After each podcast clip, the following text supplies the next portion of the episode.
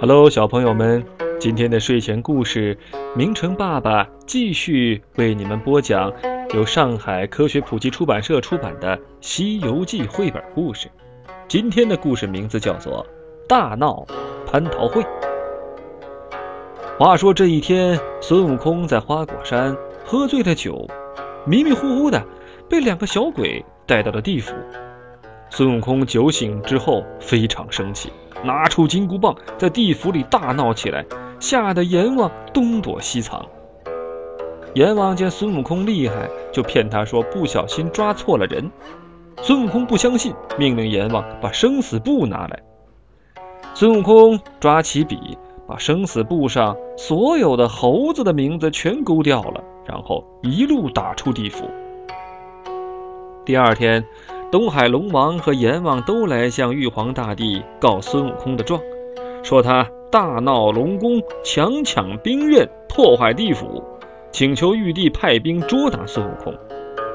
玉帝听了很生气，准备派遣天兵天将下界捉拿孙悟空。太白金星走过来，建议玉帝呀，把孙悟空招上天宫，给他封个小小的官做。玉帝思索了一下。采纳了太白金星的建议，决定封孙悟空为弼马温，让他专门负责在天宫放马养马。孙悟空上天做了几天官，才发现自己原来只是个放马的小官，一气之下杀出南天门，回了花果山。他让小猴子们在水帘洞门前竖起了一面大旗，上面写着。齐天大圣四个大字要跟玉皇大帝平起平坐。玉帝听说之后很生气，派托塔李天王和哪吒率十万天兵天将到花果山捉拿孙悟空。天兵天将把花果山团团围住，先锋巨灵神下去叫阵，被孙悟空三拳两脚给打趴下了。哪吒变出三头六臂，拿着不同的兵器来斗孙悟空。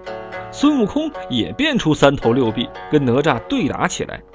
他趁哪吒不注意，一棒打中哪吒左臂，哪吒脚踩风火轮，忍痛逃了回去。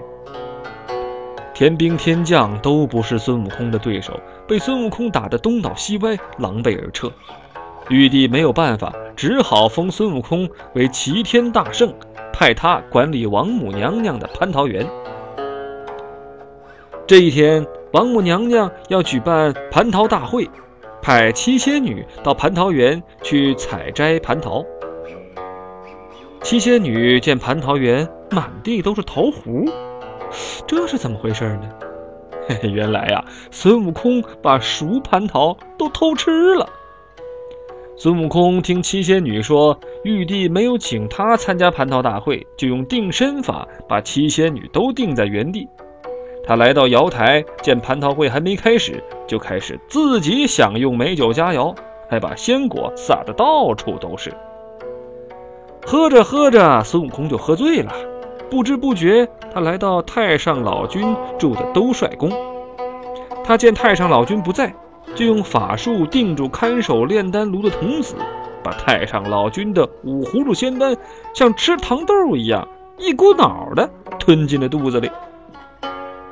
酒醒之后，孙悟空发觉自己闯了大祸，急忙逃回花果山。玉皇大帝听说孙悟空偷吃了蟠桃，还吃光了太上老君的仙丹，非常生气。他再次派托塔李天王带领天兵天将来捉拿孙悟空。十万天兵天将布下天罗地网，还是捉不住孙悟空。这时，二郎神带着哮天犬来了，跟孙悟空打斗起来。两人都会七十二变，谁也斗不过谁。最后，太上老君抛出一个金光闪闪的金刚镯，一下子打到孙悟空的脑袋，将他打倒在地。天兵天将这时候一拥而上，把孙悟空捉回天庭，捆在斩妖台上，听候玉帝发落。好了，小朋友们，今天的故事就到这儿了。